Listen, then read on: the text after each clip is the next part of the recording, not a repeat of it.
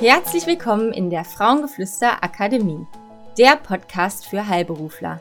Wir sind Sina und Mandy, Heilpraktikerin und Gründerin von Frauengeflüster. Sei hier Teil unserer Akademie und lerne, wie unglaublich unser Körper sein kann. Wir klären dir Zusammenhänge, geben dir das medizinische Hintergrundwissen und zeigen dir unseren Blick aus der Naturheilkunde darauf. Wir freuen uns, dass du dabei bist und wir wünschen dir ganz viel Spaß beim Hören dieser Folge.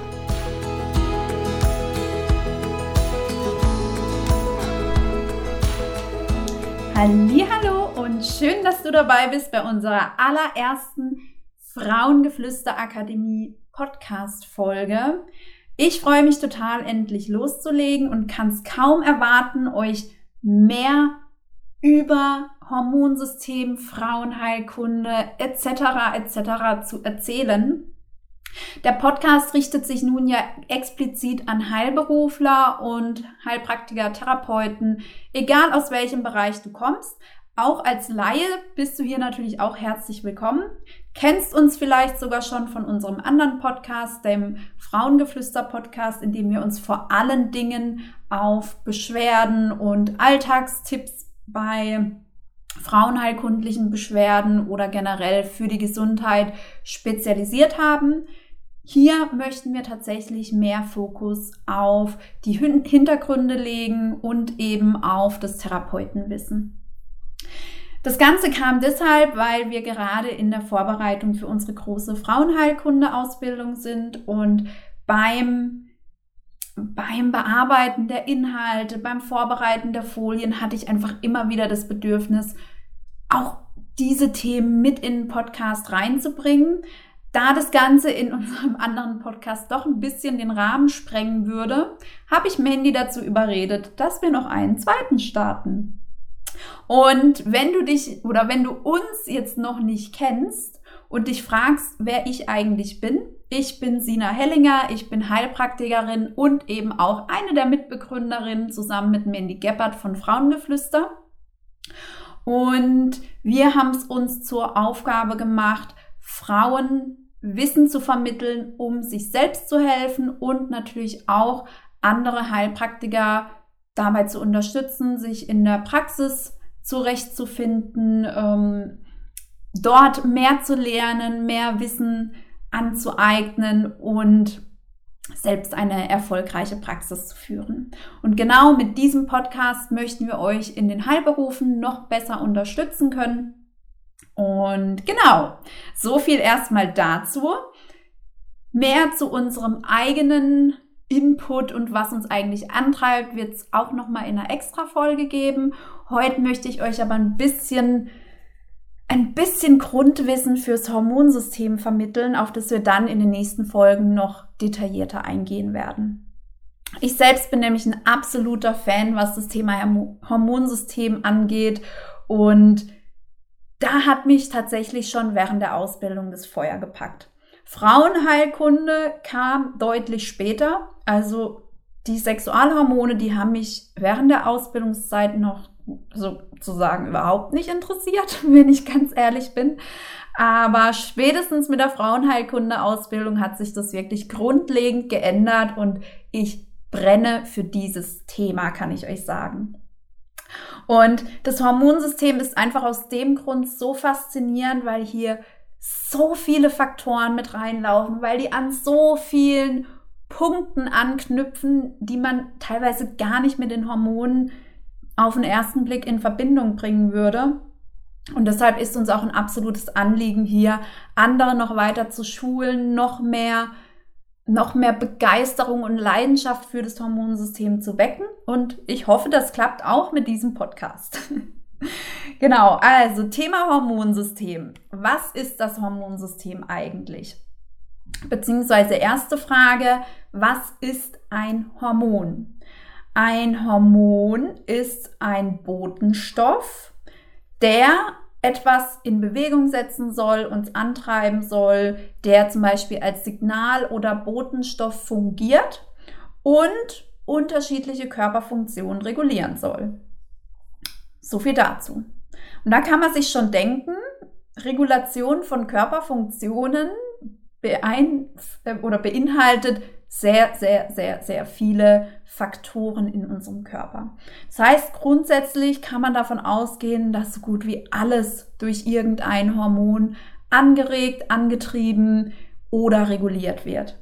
Wenn man dann noch versteht, wie viele Hormone eigentlich in unserem Körper aktiv sind, ähm, wird es nochmal deutlicher, denn bekannt sind bisher etwa 100 verschiedene Hormon- und Botenstoffe.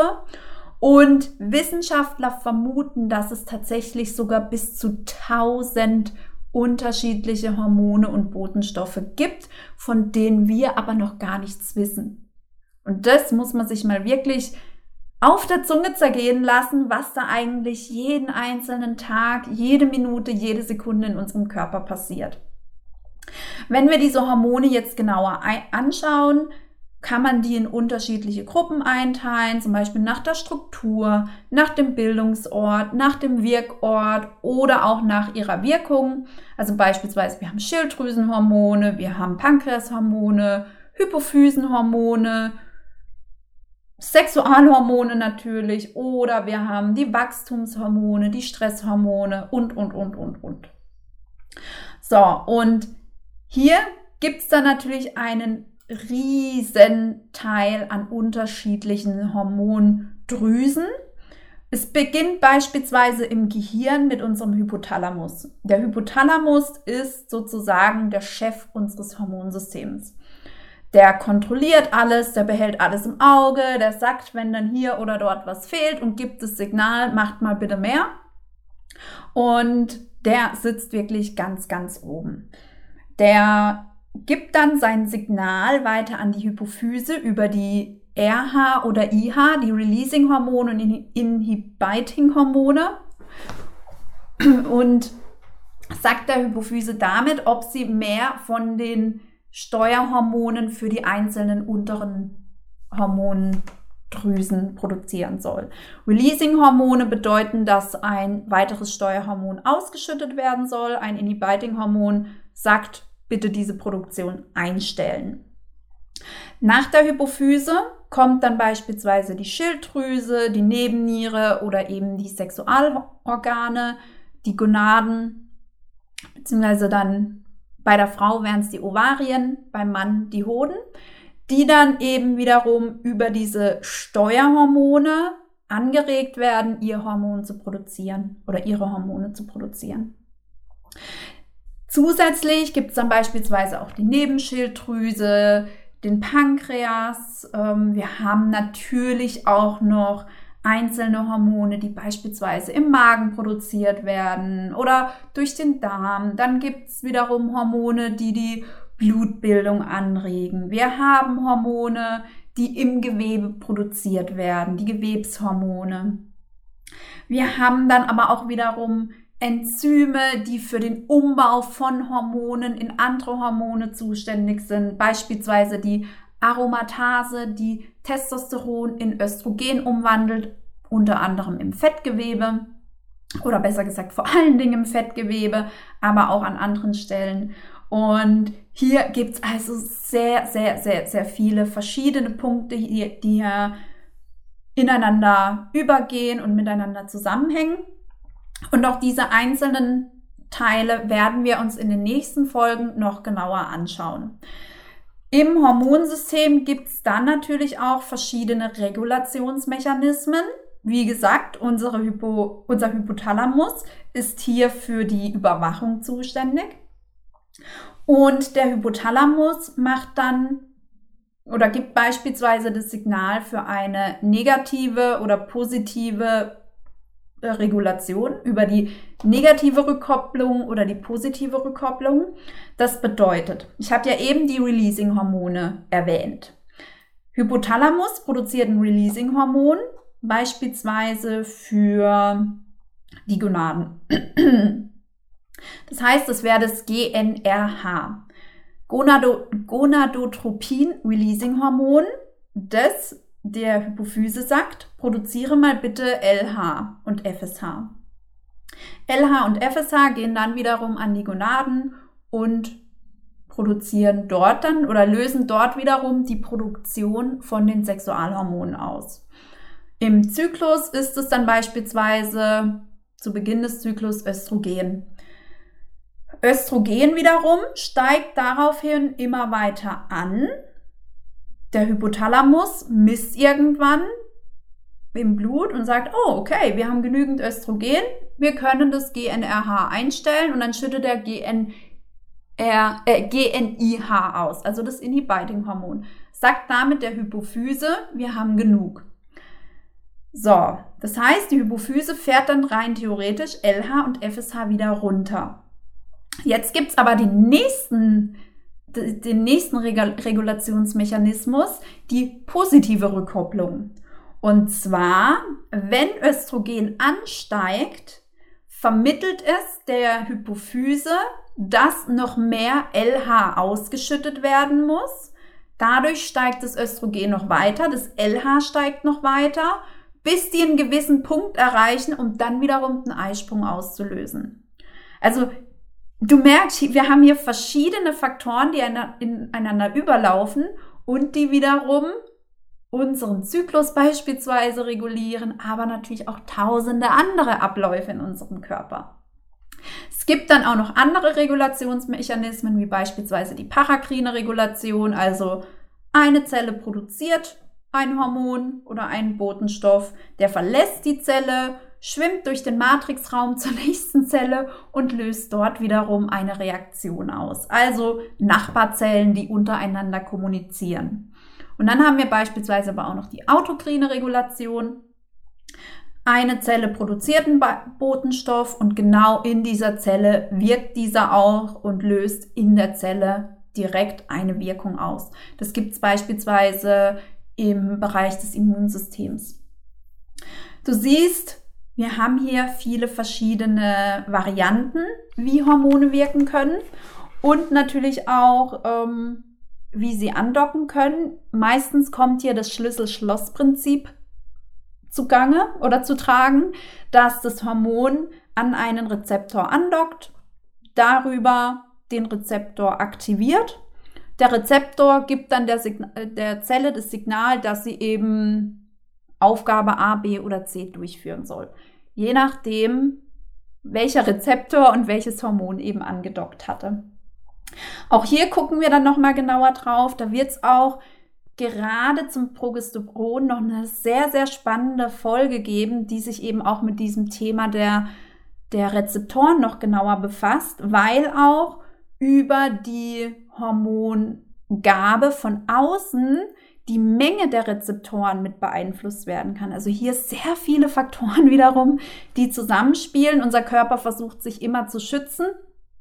Das heißt, wenn eine Zelle mit, mit dem Körper interagieren möchte, produziert die Zelle oder bildet die Zelle Rezeptoren aus, an denen diese Botenstoffe andocken können. Haben wir sehr, sehr, sehr, sehr wenig Botenstoffe im Körper, dann sagt die Zelle automatisch, okay, wir brauchen mehr Rezeptoren, damit die Wahrscheinlichkeit erhöht wird, dass wir genügend von diesen Botenstoffen auffangen. Haben wir gleichzeitig viel, viel, viel zu viele Botenstoffe oder Hormone im Körper, dann sagt die Zelle automatisch, oh nein, wir müssen uns schützen, wir fahren die Anzahl an Rezeptoren an unserer Zelle herunter. Und auch hierüber kann der Körper das Hormonsystem regulieren. Also wiederum ein neuer Aspekt, der hier mit reinlaufen kann. Ich finde es absolut spannend, wie das Ganze miteinander zusammenhängt. Auch ähm, gibt es hier, wenn wir nochmal auf das GNRH schauen, GNRH, also das Gonadotropin-Releasing-Hormon, wird eben vom Hypothalamus produziert. Und zwar wird es auch pulsatil ausgeschüttet, also immer in so kleinen Impulsen, kommt eine Menge GNRH raus, dockt am Hypothalamus an und dann wird FSH und LH produziert, das dann eben auf die Gonaden ähm, oder an die Gonaden weitergeleitet wird. So, wenn wir jetzt beispielsweise steigende ähm, Testosteron- und Östrogenwerte haben, wird eben das GNRH gehemmt. Habe ich ja eben schon erwähnt, das ist die negative Rückkopplung. Es gibt aber noch einen zweiten Faktor, der sich hier auswirken kann, und zwar über die Schilddrüse. Hier, wenn wir erstmal wieder bei, der, bei dem Hypothalamus starten, haben wir das TRH, also Thyroidea Releasing Hormon, das der Hypophyse sagt, produziere mal bitte TSH. TSH ist eher bekannt, das wird ja auch öfter mal beim Arzt gemessen beispielsweise und soll dann an der Schilddrüse unter anderem die Produktion von T3 und T4 anregen. Wenn wir jetzt nicht genügend Schilddrüsenhormone in unserem Körper haben, wird automatisch mehr TRH produziert, weil der Hypothalamus merkt, hey, es fehlt das Hormon, also macht mal mehr. Dadurch schüttet er mehr Steuerhormon aus. TRH geht dadurch in die Höhe. Dadurch wird aber auch vermehrt Prolaktin in unserer Hypophyse ausgeschüttet. Prolaktin ist das milchbildende Hormon, das vor allen Dingen ähm, in der Stillzeit natürlich interessant ist, damit eine Frau stillen kann und die Milchproduktion weiter angefeuert wird. Wenn wir jetzt aber eine erhöhte Prolaktin, Prolaktinmenge in unserem Körper haben, bewirkt es wiederum eine gleichmäßige Ausschüttung von GNRH. So, GNRH, nochmal zur Erinnerung, war das Steuerhormon, das an der Hypophyse andockt, um FSH und LH zu produzieren. Normalerweise wird es nur pulsatil ausgeschüttet, also impulsweise. Wenn Prolaktin erhöht ist, wird es gleichmäßig ausgeschüttet. Und dann, jetzt wird es nämlich spannend, durch eine gleichmäßige Ausschüttung von GNRH wird die Ausschüttung von FSH und LH gehemmt. Das heißt, du hast eine Schilddrüsenunterfunktion, dein Hypothalamus sagt, wir erhöhen das TRH.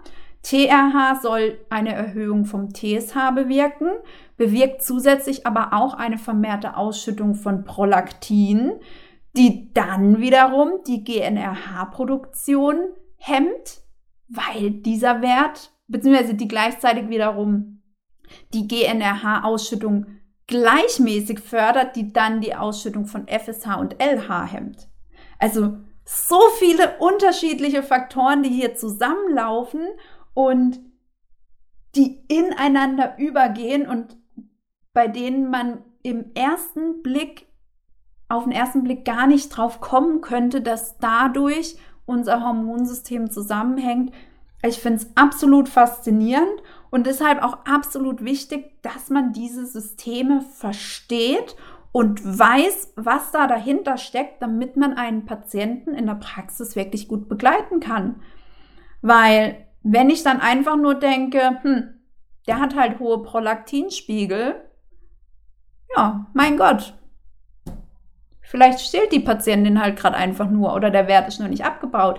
Vielleicht steckt ja aber auch eine Schilddrüsen Unterfunktion dahinter. Soweit muss man dann erstmal denken, dass man die Sachen miteinander verknüpft oder gleichzeitig eben auch dran denkt, wenn der Patient eine Schilddrüsenunterfunktion hat, dass dann meistens erhöhte TSH-Werte sind, dadurch auch eine erhöhte Prolaktinbildung und darüber eben auch der Zyklus Probleme, Probleme bekommen kann. Also von ausbleibenden Eisprüngen über ineffiziente Eisprünge, über PMS-Beschwerden und, und, und, und, und. Also sehr viele Baustellen, die hier zusammenlaufen und auf die wir in den nächsten Folgen, wie gesagt, noch genauer eingehen werden.